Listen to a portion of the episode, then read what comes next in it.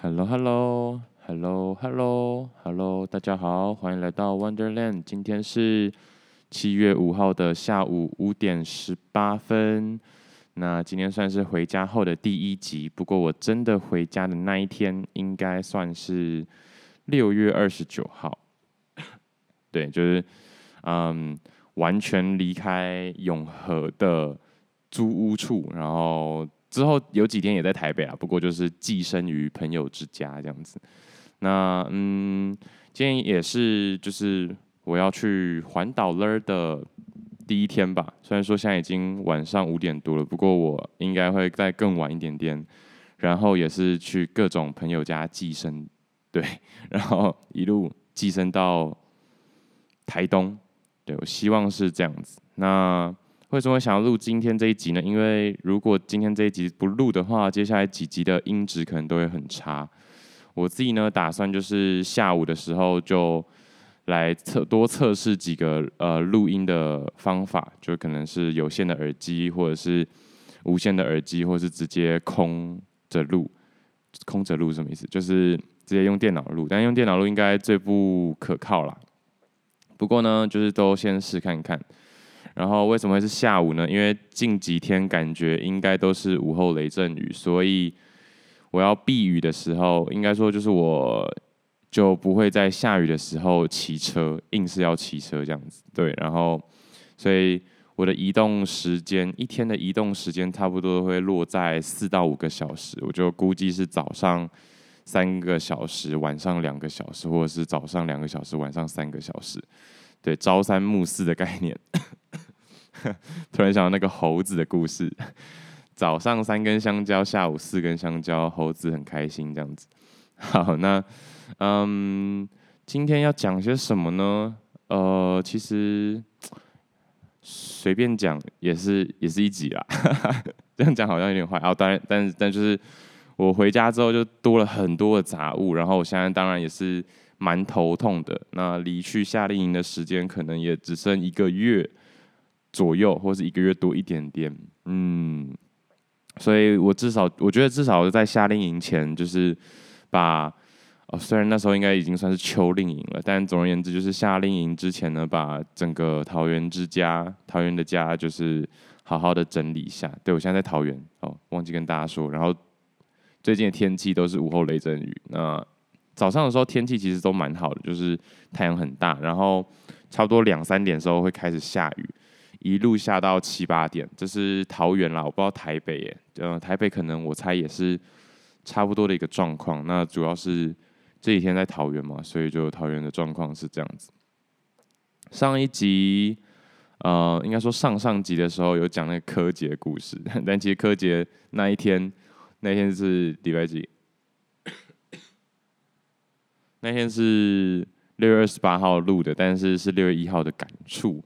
整整慢了一个月，好可怕哦！真越来越能理解为什么 YouTuber 要就是马上录，然后可能要做好档案管理吧。但我觉得我应该也要好好做这件事情。明明就知道很多方法，不过就一直一直懒惰，然后一直呃在拖。明明就有很好的方法可以去执行。呃，好，那总而言之呢，就接续那个。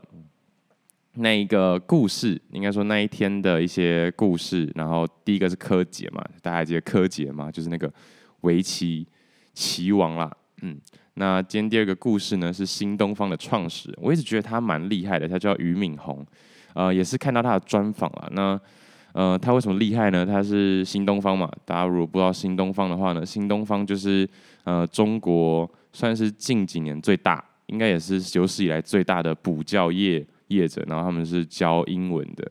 那当然，最近这几年呢，中国打补教业是打得非常凶呢。总而言之呢，就是第一个是怕他们把呃国外的事情流入到中国；第二个是就是他们可能赚真的太多钱了吧。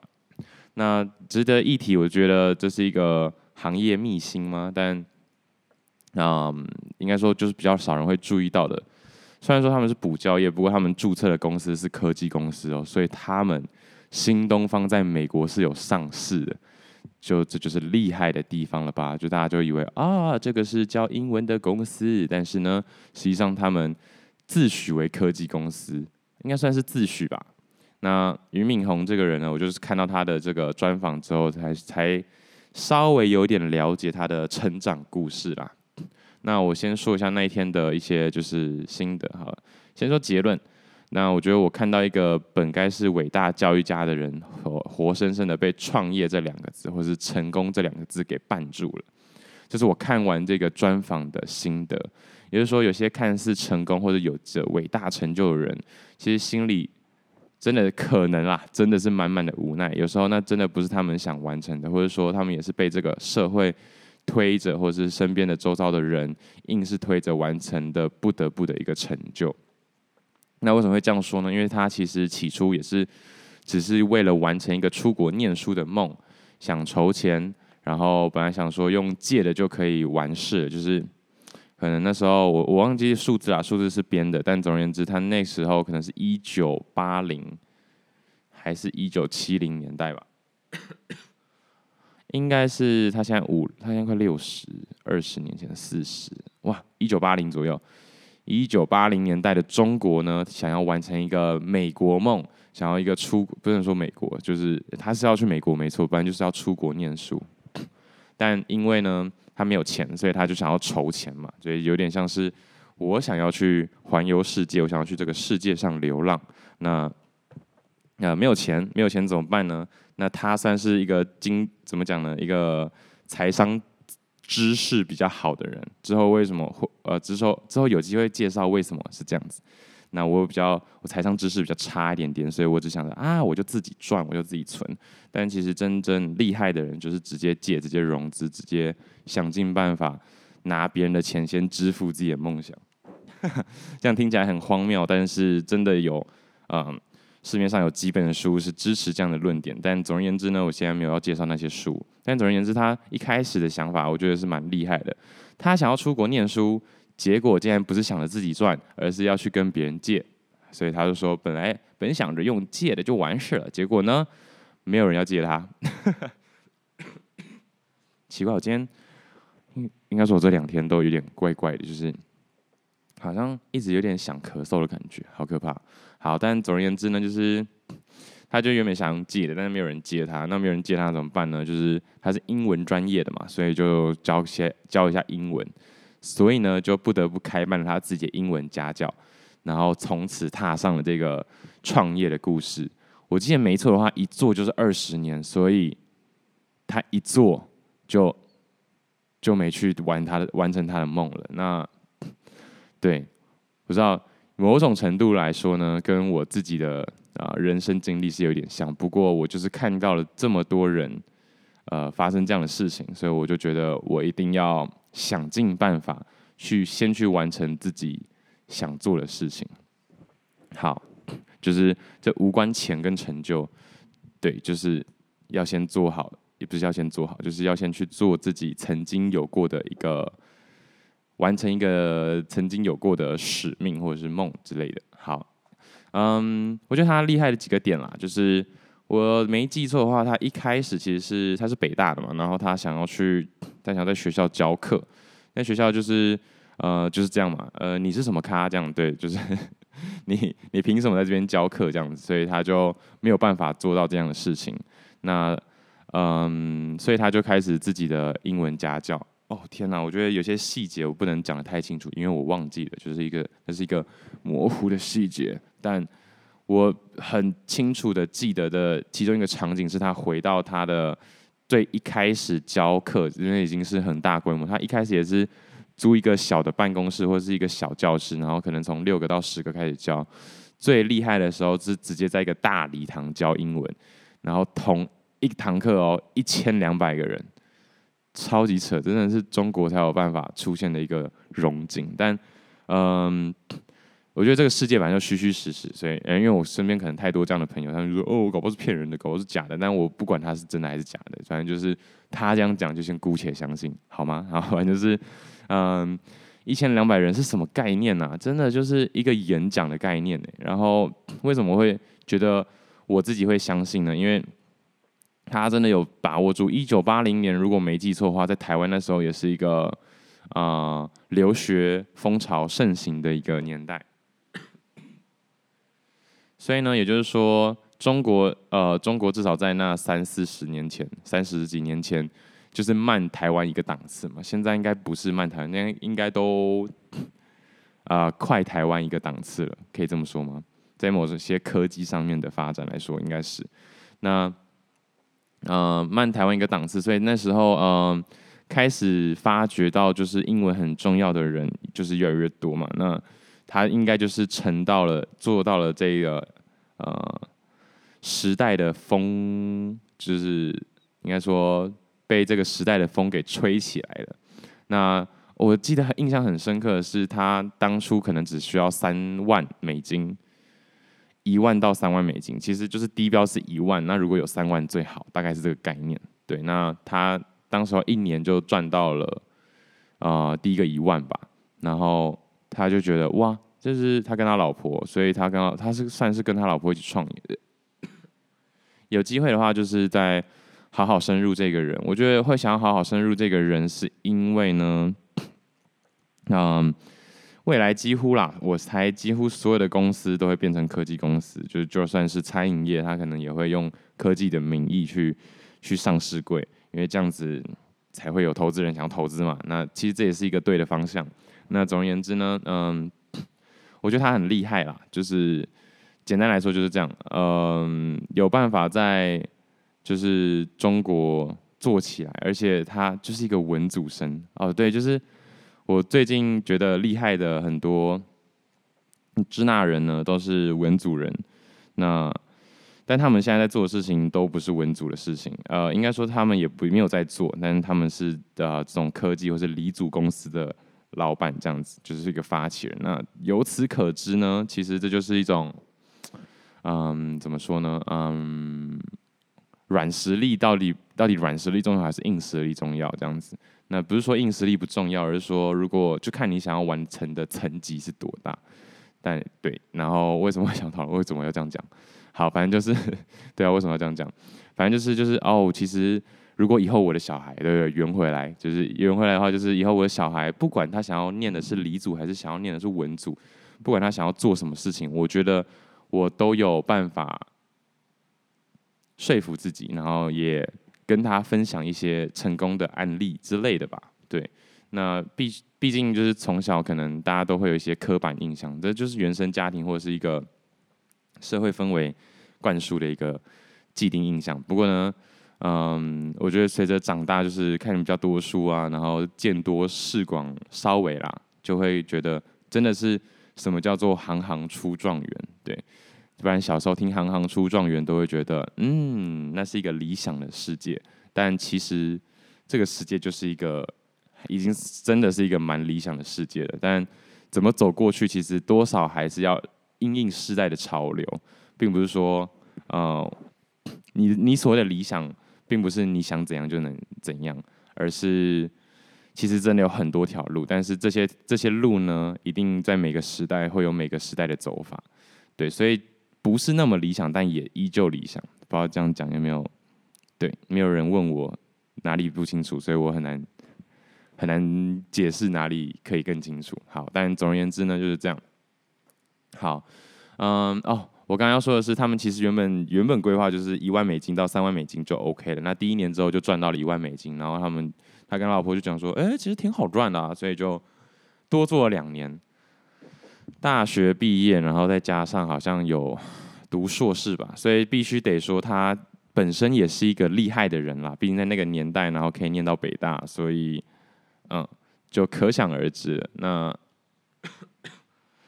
嗯，这样子其实可以可以说，其实阶级还是有在复制。”对，但是呢，嗯，那是一种能力的感觉，就是他干这样子看起来好像是，好，我仔细讲一下好了，对不起哈，哎，对对对对，俞敏洪，中小学中小学阶段的教育皆在江苏省江阴市完成，那他是。一九六二年，所以没错嘛，一九八零年代差不多啦。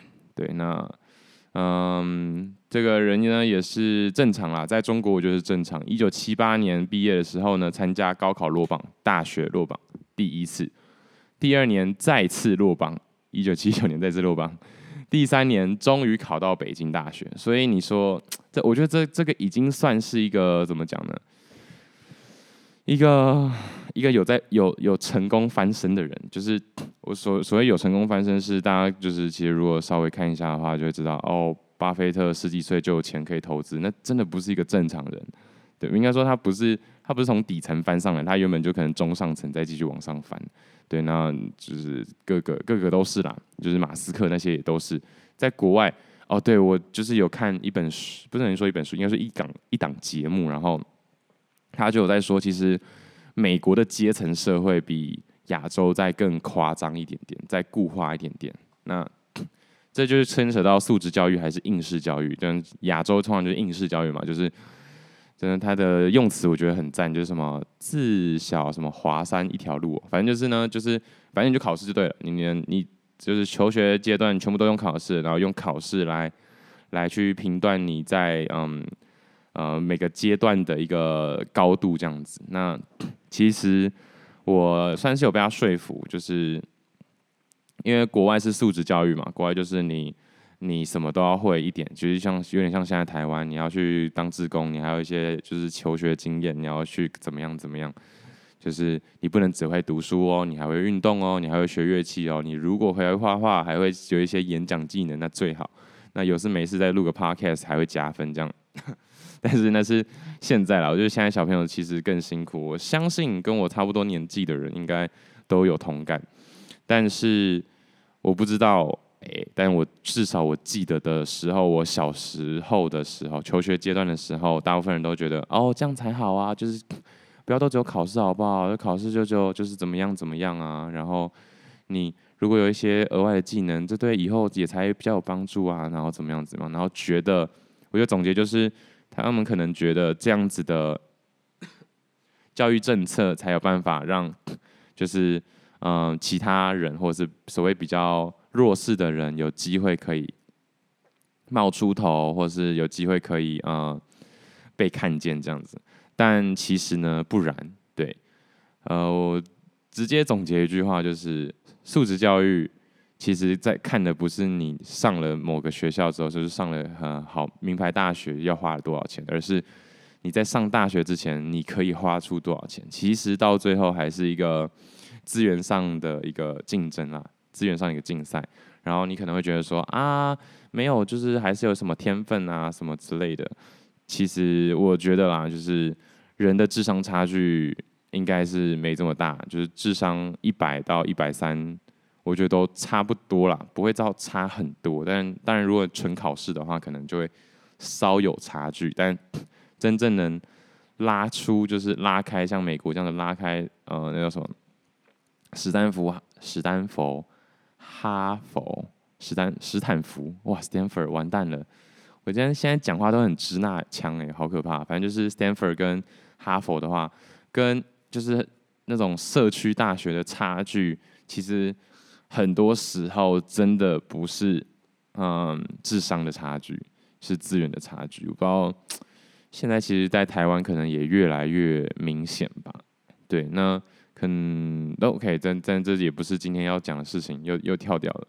好，反正就是哦，第二次就是俞敏洪真的考上北大之前，他还就是认认真真的去了一个高考补习班，所以他才真的就是顺利考进了北大的西方语言文学系，哈 哈，西方语言文学还不是英文系哦。结果期间还因为肺结核休学一年，怎么说呢？这个人就是。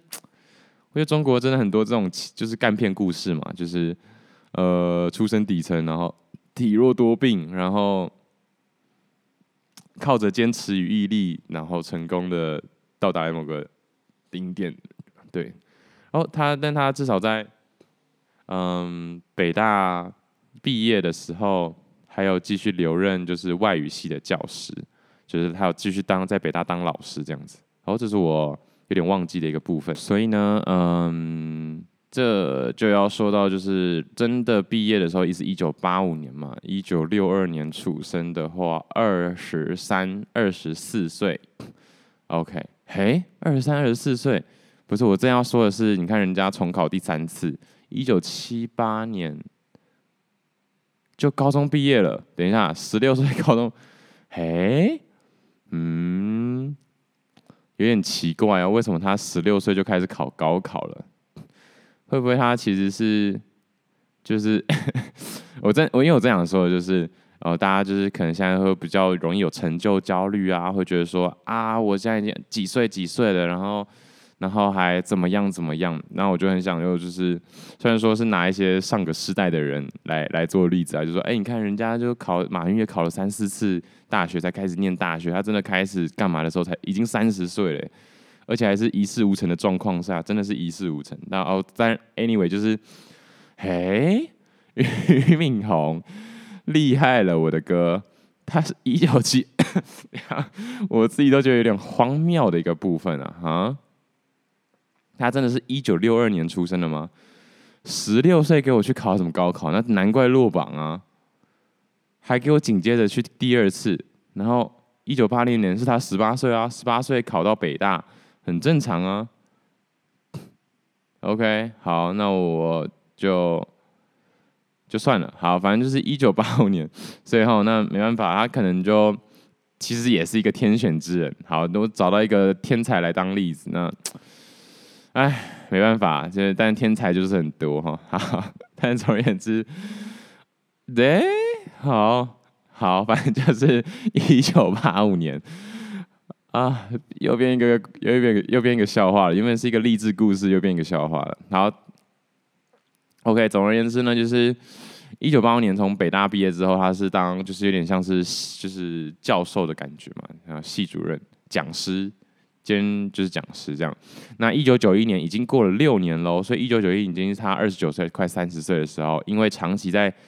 校外就是他在北京大学的话，应该算是某种程度的公务员，所以他应该是不太能在国就是其他地方兼课，但他就是因为长期在外面的培训机构兼课，所以被北大处以行政记过处分，随即就从北大辞职，就跑进就是自己开班授课的这个概念，所以他也是差不多二九三十的时候才开始做。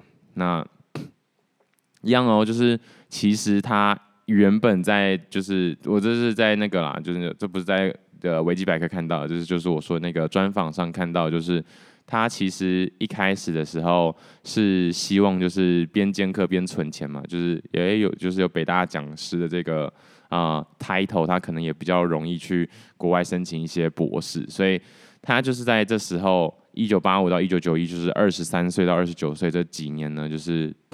啊、是想要出国念书的，然后就自己在外面就是开班授课这样子。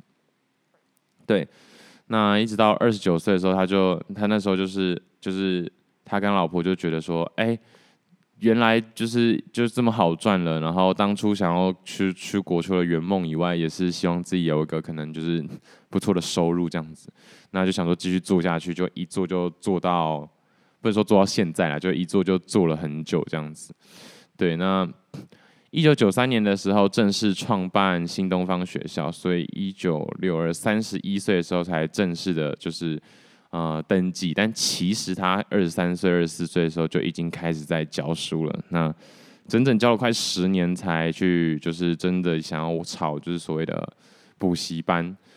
对，嗯，这要讲到什么呢？就要讲到就是，其实有些真的有才华、有能力的人，哈，就是。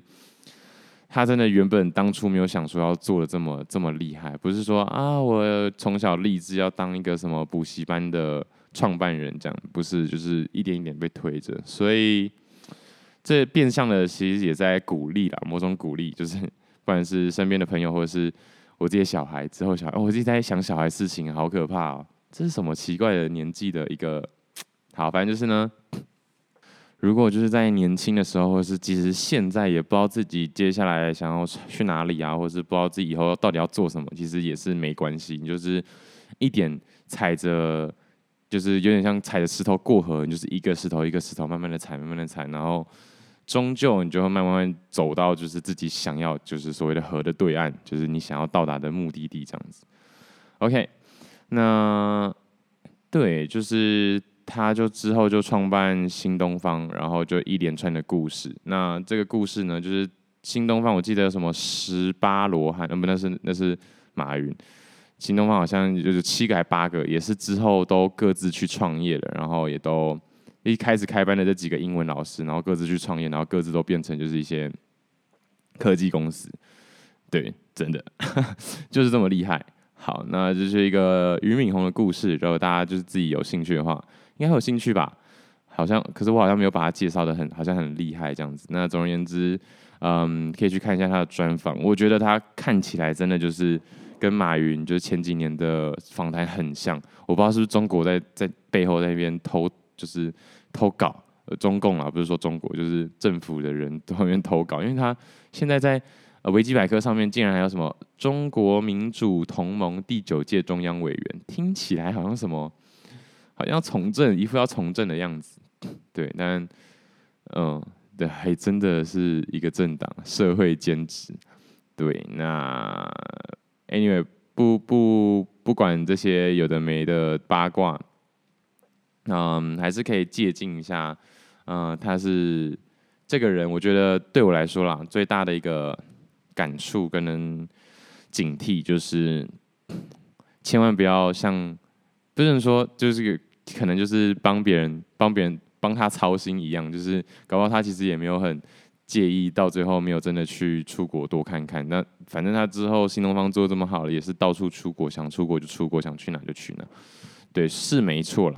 不过就是他既然在访谈上这样说，代表就是我相信他应该也能接受，就是这这个对于他来说，后续故事是这样发展，他一定也能接受。只是当时的初衷可能不是那样，所以他也是尽可能的在做一些类似慈善或是。嗯、呃，怎么讲？偏向教育的部分，就是能能多做什么就多做什么，对，我觉得还蛮不错的。那相对于我自己呢，就是啊、每个阶段有每个阶段想做的事情。那当然就会变成说我也是一样的意思啦，就是如果我自己到时候偏向某个我完全没想过、没想过的故事发展后续，就是我人生可能走向的那个我从来没想过的。那条路其实也没关系，那但是现在有想过的东西，如果能坚持，如果能持续去做，那就最好是继续去做，这样子就是一个开放的心态。好，就这样。所以我觉得我前面用打字的时候那个结论不错，就是我觉得我看到一个本该是伟大教育家的人，因为他感觉真的对教育就是还蛮有爱的。对，但是活生生就是被创业啊，还有成功给绊住，因为他后来必须得上市、上柜，呃，上柜应该是台湾的说辞，但就是去上市啊，然后还跑到纳斯达克上上市，就是蛮厉害的啊，嗯，但是他感觉很累，他就是不知道哎，我在我在访谈中，要么就他演得好，但是就看到满满的无奈这样子。那最后一个那一天看到是一个 YT 上的 TED 影片，那其实。呃，TED 的影片就是这样啦，就是对，多看几次之后就是练英文而已嘛。但他主要在说，想要完成目标呢，不能总是盯着目标看。其实就跟李笑来的某一个篇章篇章节也是还蛮雷同，就是呃，如果你要打开一个锁的话，绝对不能看着锁头看，因为锁上面如果有钥匙，那你打开就好了。那就是因为锁上面没有钥匙，所以你才要去提其他地方找钥匙。所以就是你看到一个问题的时候，不能总盯着问题去看，就是你可能要从其他的面上去找。球打不到，就是不能一直盯着球看，你就是可能其他地方没有做好，所以才打不到球，大概是这样子的概念。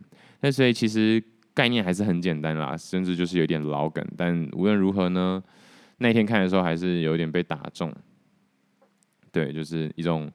百分多加十分的感觉，就是哦，对，不能总看着目标，不能总看着问题本身。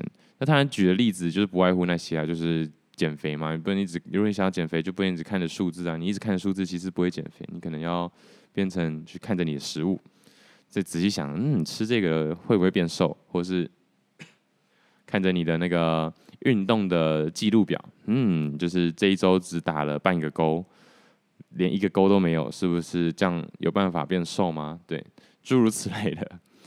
好，那终于把之前想要讲的东西都讲讲完了。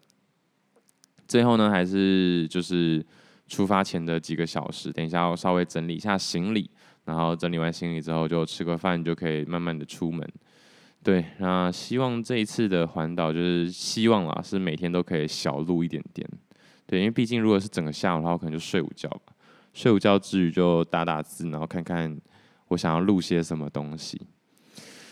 没错啊，然后今天早上的时候其实是陪外婆去看医生，但心里有很多想法啦。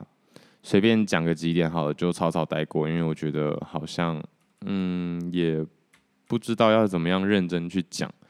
那我自己心里想的其中一个点就是，大家可能有时候会觉得大人啊，或者老人家都在重复一样的事情，就是可能说啊哪里痛啊，哦，现在真的是看到外婆这样，就是就是真的是上学就像是去看看医生一样，就是去诊所。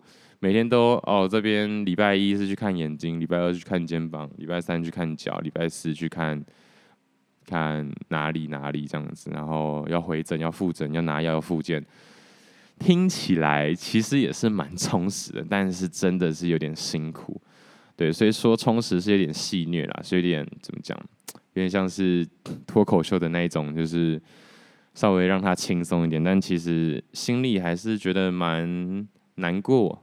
但也不需要太难过，因为感觉这就是以后我自己可能也会，甚至是我的爸妈也会可能会经历的。当然最好是不要。但我记得有一个呃不成文统计，不是不成文，就是反正有一个类似的统计，就是你一辈子所花在健康上面的费用，是你死前最后的五年还十年吧，五年吧。就是假如说你这一辈子花了嗯。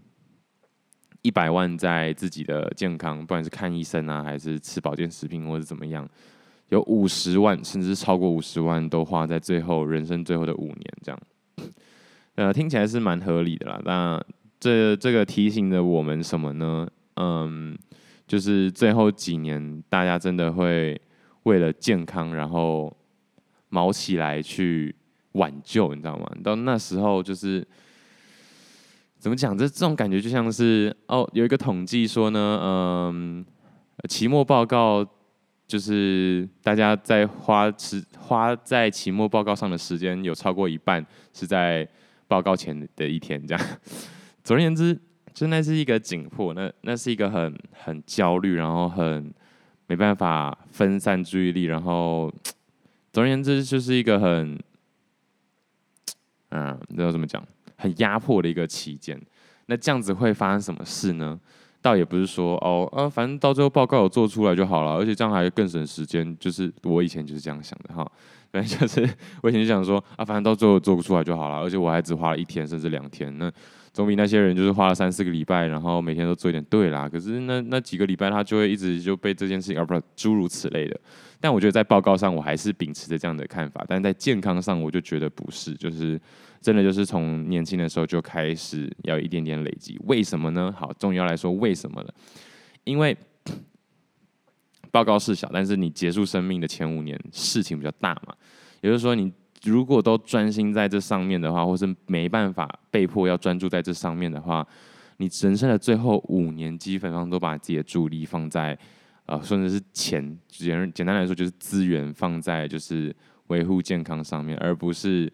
想想自己最后五年可以跟自己的家人啊，或者是跟自己的某某想要完成自己想做的某些事情上面，其实我觉得重点是这个，就是我刚刚说的那个，就是 你可能会觉得，我觉得就是这样啊，就是我以如果以就是自己做期末报告的呃心情来说的话，就是啊，要不要报告报告报告报告，然后弄弄弄，然后就是真的报告完之后发现，哦，那几天可能就是。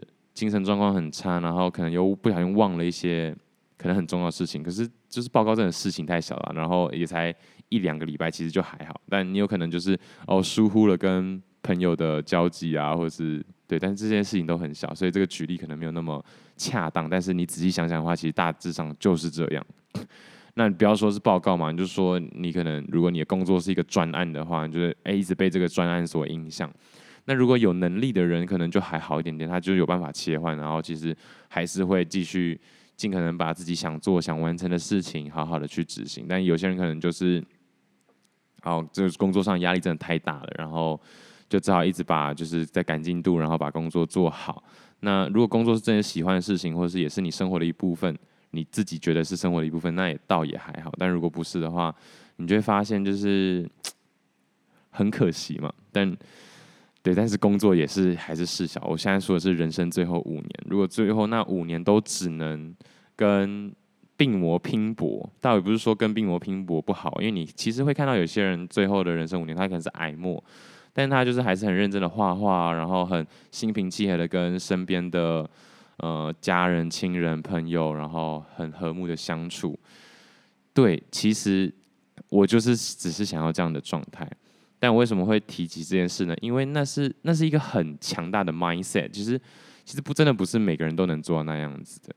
那你能做的其实就是准备好，然后知道原来是因为怎么样导致怎么样。简单来说，就是因为你自己也不舒服，你的钱的资源也少，然后你的注意力就很难集中，健康状况不好嘛。所以，嗯，到最后要就是等那几年。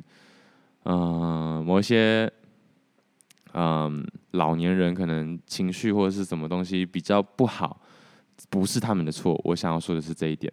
所以如果你之后就是倒数五年了，然后各种病痛，情绪整天不好，然后气到会中风，真的不是你的错。但是不是你那五年的错，而是可能如果要改进的话，就是你死前的五十年就该好好想想这件事情了。为什么呢？就是。那已经是基本上是没有办法啊、就没有办法挽回的事情。你的身体不健康啊，或者是嗯就不舒服，因为老化的关系，那已经是很难去修正的。我说的是那时候，所以你该骂的，嗯，就是如果你要骂老人的话啊，不要这样讲，反正就一直在影射，感觉那不是在影射哦，不是在影射，就是。嗯，你要骂是已经不是那时候了。你如果说小时候的小朋友哦做不对事情，或是一些卫生习惯很差，你骂我觉得是对的。但是老人你骂，其实就没救了，你知道吗？好，但是还我觉得我确实觉得该教育还是要教育。但是我今天就是也会觉得，我我有什么立场去教育自己的外婆呢？当然，就是尽量以轻松的方式跟他分享说，啊，应该这样啊，对不对？这样是不是看起来比较干净一点啊？对不对？啊，那这是诸如此类的，对。但是你说要对他说教，我觉得也是有点，也有点大可不必。但总而言之呢，就是我自己给自己的一个提醒，就是我到时候我一定要做一个就是能课题分离的人。简单来说就是这样，就是。我该做的、能做的，我做一做就好，在自己的能力范围内做，然后顾好自己的健康。重点是，我要就是尽可能的用一个怎么讲，我自己想要的方式呈现在这个世界上嘛。其实就真的是戏如人生的感觉嘛。你要怎么样诠释最后的这几年的一个状态？OK，我觉得我的想法大概是这样，但就是这两点。第一点是我对我自己的期许，另外一点是。啊、呃，如果你觉得你爸妈就是哦，真讲不会听，台语是这样子吗？汤姆斯是客语啊，汤姆斯应该就是客语会用你听不懂人话那种汤姆斯，那台语好像会用公不会听，就听讲，也就是讲不听那种感觉。好，但总而言之呢，就是诸如此类的啦。就是我其实觉得我可以理解，是因为我有想明白这件事情，因为他急了，所以。他只能把注意力放在这边，那只能把注意力放在这边，那当然就容易就容易急啊，就容易生气啊，就容易没有办法好好的稳定的思考。所以能想到这样的话呢，你其实也比较能体谅呃自己的父母或是一些长者，就是会思绪卡在那里。然后我自己就想说，那其实年轻人不要觉得自己好像思绪就比较清楚，其实嗯，尤其我们这种出社刚出社会的，也是整天就卡在那个点，就是说啊、这社会不公平啊，或者是说啊，你看现在环境不好啊，或者是说什么啊，就是现在呃压榨文组人啊，或者是为为什么讲文组人？啊，反正就是就是诸如此类的啊。其实每次都在讲一样事情啊，就是哦，就是工作现在辛苦啊，怎么样？其实你切出来看的话，也会觉得，哎，就是跟老。就是跟老人一样啊，都在讲一样的事情，然后，然后嘞，然后嘞，讲，然后嘞的意思就是，然后嘞，你应该要做什么事情嘛？你不能跟老人一样，就只是讲讲，然后就做着一样的事情。就是马云说的，就是晚上想想千头路，早上起床走原路的那种概念。对，那，嗯，这就是各种不同的观念跟想法啦。总而言之，讲了这么多，还是希望自己可以。变成一个自己想要的模样，这样好了，真的该出门了。然后今天也会遇到跟一个高中同学见面啊。然后呢，接下来旅途，接下来的一个月就是不断的移动。其实真的就是移动，因为这一次的环岛，我也没有说特别要去吃什么，或者是特别要去看什么景点。因为对我来说，移动就是旅途的一部分，而且对我来说是很很怎么讲？很重要的一部分，因为其实我就喜欢一直一直动，一直动，一直移动，听起来很过动，但就是我就想一直看，然后一直去去看那个路的末端还有什么世界，还有什么世界，然后一直朝着那个世界的尽头前进，这样子。好啦，今天就这样，拜。